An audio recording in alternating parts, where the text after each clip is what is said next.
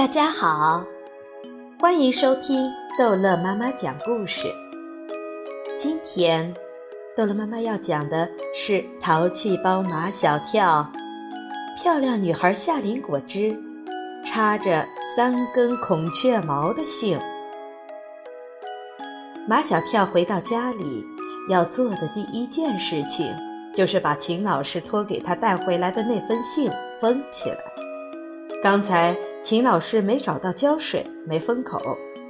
虽然马小跳一路上都是把信捧在手上的，但他压根儿就没有想过要把这封信抽出来看一看，看秦老师到底给家长写了些什么。马小跳不是没有好奇心，他有很强的好奇心，而且他也知道秦老师写的这封信写的就是他，但是。马小跳从小就知道，别人的信和别人的日记是不可以偷看的。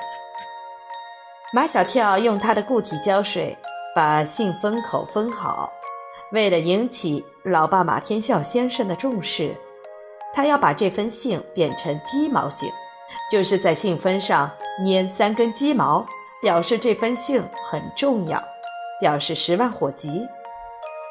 找来找去，家里没鸡毛，只有几根插在花瓶里的孔雀毛。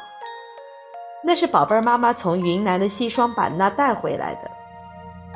孔雀毛太长了，马小跳只好剪下最漂亮的那一部分，就是有眼斑的那个部分，粘在信封上，一共粘了三根，就像三只亮晶晶的蓝眼睛。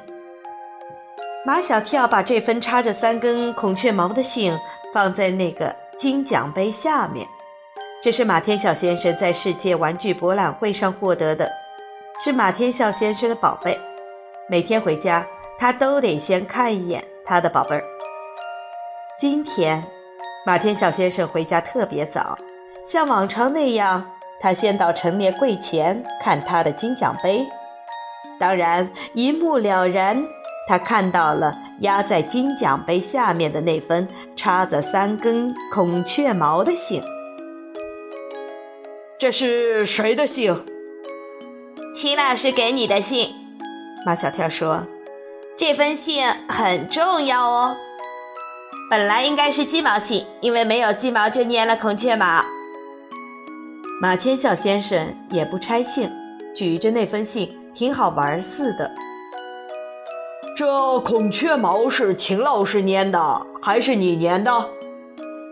马小跳老老实实的承认是他粘的。马天笑先生又问：“信里写的是什么？”我怎么知道？马小跳说：“信是写给你的，又不是写给我的。”马天笑先生拆开信，展开信纸读起来，读着读着。马天笑先生的脸就一点一点的严肃起来。马天笑先生很少有严肃的样子，他一严肃，脸上的五官就错位，变得很滑稽。马小跳，你过来，我得严肃的跟你谈一谈。马小跳走过来，跟马天笑先生面对面的坐着，谈什么？马天笑先生还没准备好谈什么。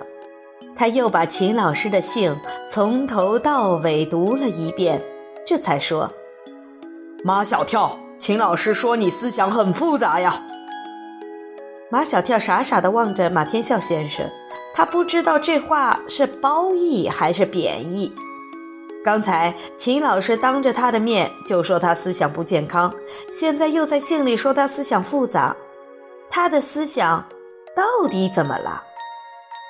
马小跳，你跟那个叫夏林果的女孩子到底是怎么一回事？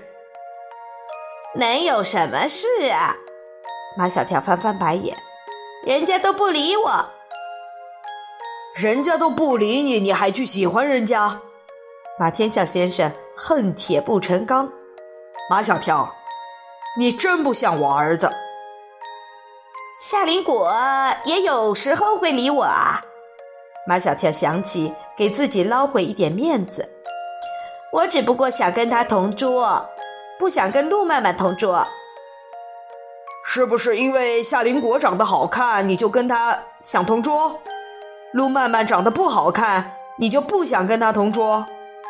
老爸，马天笑先生不让马小跳插话，接着往下说：“其实陆曼曼长得也不难看，她笑起来的时候也挺好看的。可他对我从来不笑。”马小跳的语气有点狠。